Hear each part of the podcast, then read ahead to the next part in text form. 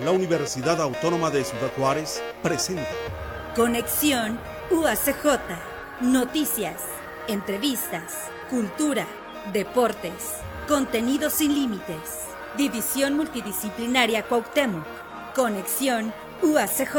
Conexión UACJ. La actualidad universitaria. Ahora estás en conexión y le damos la bienvenida a José Fermín García Ayala. Él es egresado de la licenciatura de médico cirujano y se encuentra como pasante en la unidad médica de atención inicial en la división Cuauhtémoc. Bienvenido. Hola, buenos días. Buenos días. Bueno, pues antes de que platícanos sobre la importancia del cuidado de la salud física y mental en los universitarios. ¿Por qué es tan importante? Bueno, aquí dentro de las esferas que hay en la vida, la salud va a ser una parte fundamental, va a ser súper importante. Prácticamente va a afectar todo lo demás que hagamos. Entonces va a ser importante porque nos, una buena salud nos va a ayudar a desarrollarnos plenamente, a tomar buenas decisiones, a llevar una buena vida, a poder enfrentar las situaciones estresantes que se presentan el día a día y pues ser productivos de manera laboral y social en nuestro entorno. Entonces prácticamente, y como vamos a ir viendo con las demás preguntas, eh, está todo, todo afectado por el estado de salud que tenemos. Entonces llevar un estilo de vida saludable, proteger esa salud, eh, va a ser muy importante también bueno, nosotros ya estuvimos en esta etapa universitaria, ¿verdad? Y ya vimos que es desafiante este, estar, eh, a veces tenemos que estudiar, tenemos que trabajar, y esta combinación pues llega a generar estrés, ¿verdad? ¿Cómo afecta el estrés académico a la salud mental de los estudiantes universitarios? Bueno, el, el estrés, a veces nos confundimos y pensamos que todo el estrés es malo. El estrés de manera aguda o de manera breve va a ser bueno, nos va a ayudar a enfrentar las situaciones. Entonces, si se presenta un examen, si se presenta alguna prueba, el estrés y las hormonas relacionadas nos van a ayudar a superar esa prueba, a ponernos más capaces mentalmente y enfrentar esa prueba. El problema va a llegar cuando el estrés se queda de manera crónica, cuando no hay algo que lo cause directamente. Ahí es donde va a haber problemas y pues va a afectar también el estado de salud en general y va a haber algunos efectos Mm, muy claros que, por ejemplo, nosotros que atendemos aquí a los estudiantes podemos ver de manera frecuente, que voy a mencionar algunos, caída del cabello, eh, tensión muscular constante, dolores de cabeza que no se quitan, insomnio. Entonces son muchas cosas, eh, batallan para tomar decisiones, irritables la mayoría del tiempo. Entonces son muchos factores y muchos, muchos de ellos llegan con dolor de cabeza a tratarse su dolor de cabeza sin pensar que a lo mejor es por una causa externa o una causa más este, crónica como es el estrés. ¿Cuáles son los beneficios de mantener un estilo de vida saludable? Ahorita manejabas tú, este, que llegan con alguna enfermedad, eh, algún dolor de cabeza, este, y no saben qué es lo que realmente está generando eso. Puede ser desde la alimentación, ¿verdad? Sí, así es. ¿Cuáles son los beneficios de mantener este estilo de vida saludable? Bueno, los beneficios van a ser infinidad, la verdad. O sea, todo, todo lo bueno, básicamente. Entonces, mejorar el estilo de vida, por ejemplo, nada más mejorando la actividad física, que se hagan unos 10, 15, 20 minutos diarios. Eso ya va a mejorar el nivel de energía que tiene la persona, el estado de ánimo general, va a liberar la ansiedad, va a liberar también el estrés, este que mencionábamos, y pues va va a fortalecer los músculos en general, entonces las articulaciones van a ser más fuertes, y pues se va a evitar problemas como el sobrepeso. Y obviamente los añadidos, la hipertensión, la diabetes también, que son, pues son enfermedades de toda nuestra población, y nada más con ejercicio desaparecen esas. Ahora si le sumamos una dieta balanceada, una dieta buena, también se reducen al doble los riesgos y la persona se siente mejor en general, con mejor energía. ¿Cómo se le puede hacer? Este, a veces decimos que es complicado porque trabajan, estudian, para, mantener esta, esta alimentación saludable. ¿Cuáles serían algunos de los tips que tú les pudieras dar? Ok. Bueno, sí, muchas veces este, crean, se, se crean en nuestra mente, y yo también pasé por ahí, eh, para no seguir estos hábitos saludables por falta de tiempo, porque tenemos la mente en otras cosas. Entonces, yo lo que recomiendo, fundamental, en mi opinión, es eh, centrar toda nuestra energía, al menos en un inicio, a una buena organización, a planear bien los tiempos que le vamos a dar a cada cosa. Es verdad, la escuela es importante, el trabajo es importante, pero nuestra salud también es importante, o sea, es, uno, es, es algo muy importante que va a afectar todo lo que hagamos, como ya había mencionado. Entonces, eh, darle tiempo al cuidado de la salud sería mi, mi recomendación primordial. Es decir, apartar, planear nuestro día, planear nuestra semana y determinar cierto tiempo en el cual vamos a, a planear las comidas, planear en qué momento del día puedo hacer ejercicio, en qué momento del día me puedo despejar. Entonces, no nada más va a aplicar para la dieta balanceada, va a aplicar para todas las áreas de nuestra vida. Una buena organización va a ser lo más importante. Hemos hablado de la alimentación, de la salud mental. ¿Cómo, se están, cómo están estas estrechamente relacionadas? La, salud mental y el estado general. Y, perdón, la salud física, la alimentación, ¿cómo se relacionan? Sí, muy bien. Bueno, estas están estrechamente relacionadas. La definición de salud, así de manera general, marca que es un bienestar completo físico, mental emocional y social. Entonces va a estar afectado completamente. Una, una mala salud física va a afectar la autoestima de la persona, la energía de la persona, las habilidades que tiene para enfrentarse día a día a las situaciones que se le presentan. Entonces, una mala salud física va a afectar eh, el estado basal del paciente y por lo tanto, pues va a afectar su, su toma de decisiones, su estado de ánimo y pues las, las situaciones que se enfrenten estresantes, que son ya de por sí estresantes, eh, si está con un estado de salud que no es óptimo, pues van a afectarle mucho más. Entonces todas, todas van relacionadas. ¿Y cómo ayudar a, a, los estudiantes a que ellos aprendan la importancia de cuidar de sí mismos y de buscar ayuda cuando sea necesario? Yo creo que una parte importante es uh, concientizar, más que nada, porque muchas veces los, las personas, estudiantes más que nada, no están, no tienen una idea muy clara de lo que les está ocurriendo. Obviamente se lo imaginan de manera general, porque es lo que todos hemos escuchado siempre, pero no, no tienen una idea muy clara. Entonces, en mi opinión, es importante para nosotros, por ejemplo, para mí y para el personal de salud en general, nosotros buscar hacer campañas, concientizar más a la población y en caso de que eso no fuera suficiente, yo creo que es más importante también nosotros ir a buscar a sus pacientes, acercarnos a ellos, ir de manera directa buscando algún problema que haya, por ejemplo, buscar cada vez que un paciente vaya por un dolor de cabeza, a lo mejor nosotros tomar la iniciativa de buscar alguna causa que sea emocional, estrés. Entonces, por un lado, las campañas, por otro lado, que el personal de salud tenga la iniciativa de ir hacia los pacientes con esa, a buscar ese tipo de causas. A veces pensamos que, que, la salud, una alimentación buena, que hacer ejercicio es caro. ¿Cómo quitar ese, ese concepto de, de costoso y ver que hay otras alternativas? Bueno, aquí pues hay, puede que sí sea costoso en cierto sentido, ¿verdad? Pero también hay que poner las cosas en perspectiva, eh, porque sería mucho más costoso estar manteniendo, estar dando una enfermedad que se pudo haber evitado. Entonces, a lo mejor parece costoso llevar una buena dieta, a lo mejor parece costoso ir al gimnasio o comprarse unas pesitas para hacer ejercicio en casa, por ejemplo.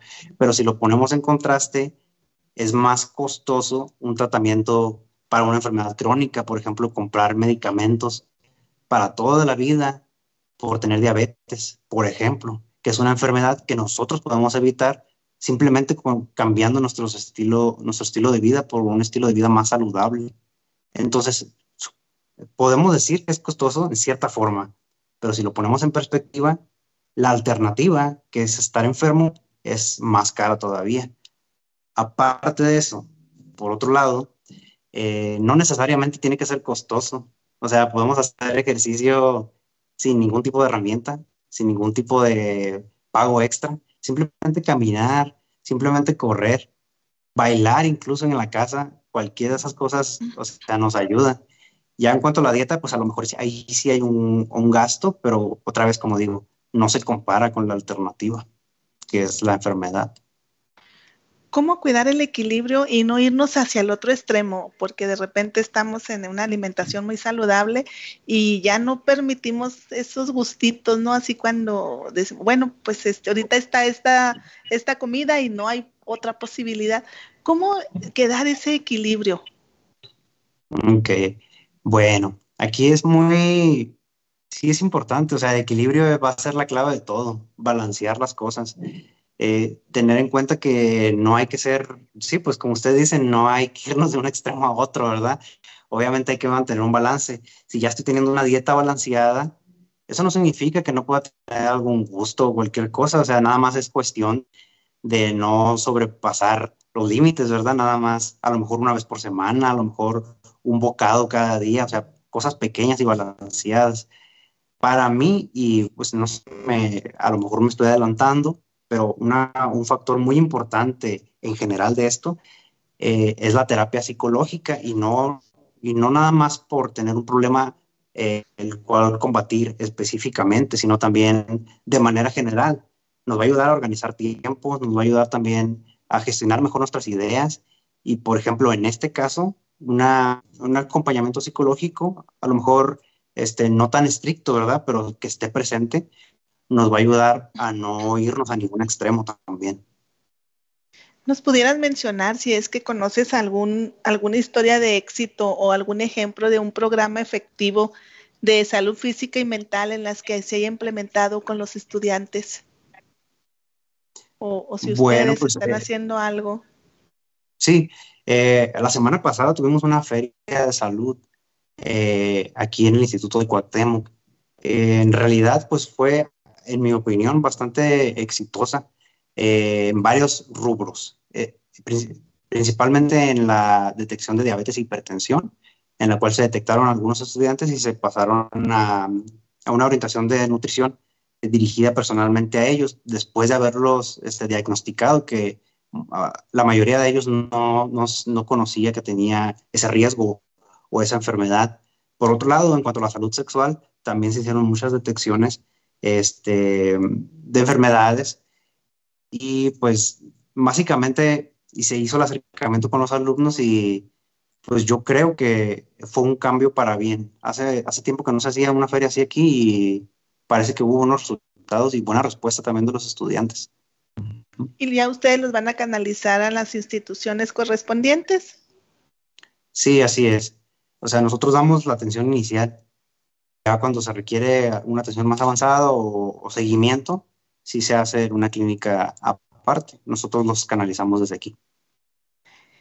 Bueno, ya que hablamos de la, de la de atención inicial, ¿qué servicios ofrece la unidad médica de atención inicial que está usted dirigiendo ahorita? Muy bien.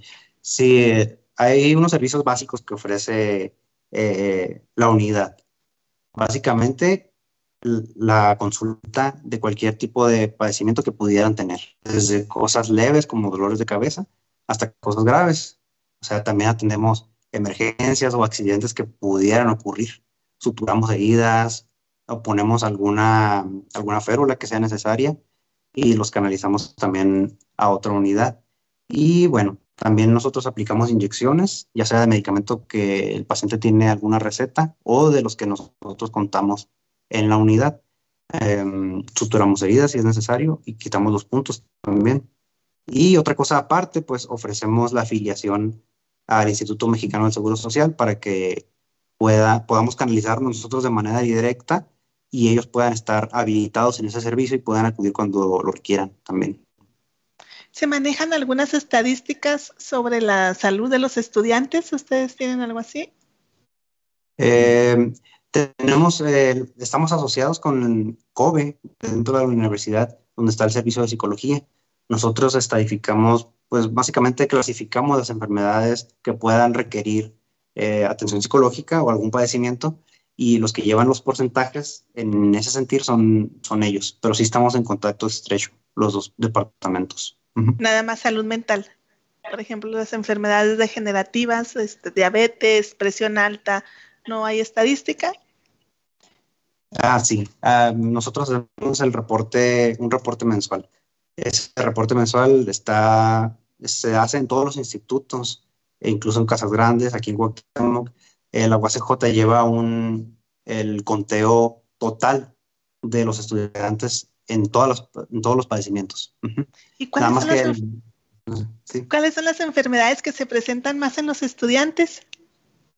Sí, eh, pues es curioso, ahorita como estamos mencionando esto del bienestar emocional y el estrés y todo esto, la mayoría de las enfermedades que vienen son, eh, a como yo lo veo, sintomáticas de, del estrés. Entonces yo diría el estrés es lo que más se ve y las manifestaciones más comunes son el dolor de cabeza eh, y las enfermedades gastrointestinales, que son una de las manifestaciones también.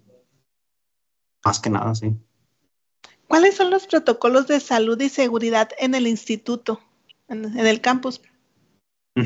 Sí, en caso, como mencionaba, de que si eh, surja una emergencia o surja algo grave, nosotros les llamamos aquí eventos emergentes. Y lo que dicta el protocolo es nosotros ir con el paciente o que lo traigan, en cierto caso, y, y, evaluar la situación que se nos presenta en ese momento. Es decir, nosotros vemos al paciente, lo interrogamos o interrogamos a quien, a quien nos pueda responder que esté con él, exploramos al paciente y en ese momento determinamos nosotros el riesgo que cuenta ese paciente en ese momento con una situación determinada. Eh, ejemplos de situaciones pueden ser una crisis de asma, una crisis por epilepsia, por ejemplo, que sí, sí, sí se ha presentado, una crisis de hipertensión, alguna fractura también, o también un esguince, que puede ser. Nosotros evaluamos la situación y como es la unidad de atención médica inicial, que es el WAMI, pues atendemos de manera inicial. Si podemos resolver la situación, el protocolo marca que resolvamos situación en ese momento y nada más informemos a los directivos en Juárez y a los directivos que tenemos aquí también.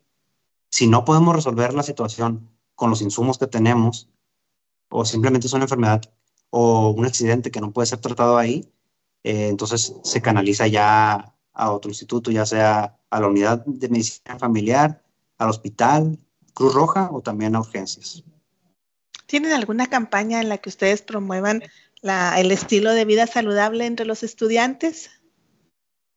Sí, normal, normalmente campaña como tal no hay, pero ofrecemos siempre em, capacitaciones o, sí, pues capacitaciones personales a los pacientes si el paciente viene o el estudiante, ya sea también docente o administrativo, que quiera informarse sobre cualquier tema de salud, puede venir con nosotros y lo, lo recibe directamente. Eh, pues por toda la escuela y dentro de la unidad tenemos material visual también, trípticos o pancartas, eh, pues entrevistas como esta también y la campaña que se hizo la semana pasada son cosas que se hacen también, aunque no son tan frecuentes. Lo más frecuente sería que nosotros demos la capacitación personalizada. ¿Con qué mensaje te gustaría despedirte, Fermín? Ok. pues me gustaría enfatizar otra vez, em, porque a veces no, no, le damos la suficiente importancia. Sé que yo no lo hacía, por ejemplo, y cuando lo empecé a hacer, eh, yo sí noté un cambio y el énfasis es en organizar el tiempo, o sea, organizarse realmente, organizar todo lo que hagamos porque muchas veces el estrés se puede evitar de manera oportuna incluso si nos organizamos previamente. Si no nos organizamos, muchas veces vamos a sufrir estrés innecesario o estrés que pudo haber sido evitado. Y lo otro es que yo les digo a los estudiantes, ¿verdad?, que busquen juntarse con eh, círculos sociales que sean saludables también.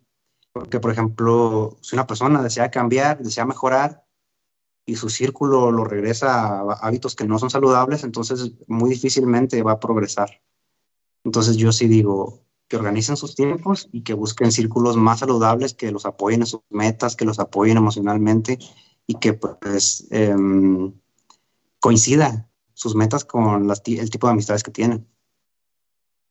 Es lo que yo hubiera querido, ¿verdad? Que me Pues, pues, te agradecemos mucho tu presencia en esta entrevista, pues tiempo, toda la información que nos das. Muchas gracias. No, de nada, fue un gusto. Bueno, pues antes de despedirnos, les vamos a, a, platicar de uno de los servicios que cuentan en, el, en, el, en la unidad de Cuauhtémoc, que es traducciones inglés-español y alemán-español. Se traduce documentos legales, científicos, jurídicos o técnicos. Si están interesados en conocer más, favor de comunicarse al 625 12 81 700, extensión 1921, de martes a sábado de 9 a 3 de la tarde. Repito, el teléfono es 625 128 1700, extensión 1921.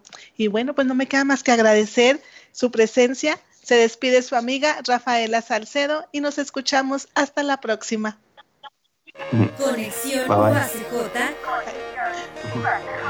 División Multidisciplinaria Cuauhtémoc. Es una producción de la Universidad Autónoma de Ciudad Juárez. Bueno. Muchas gracias, Fermín. Conexión UACJ. La sí. actualidad. Hasta luego.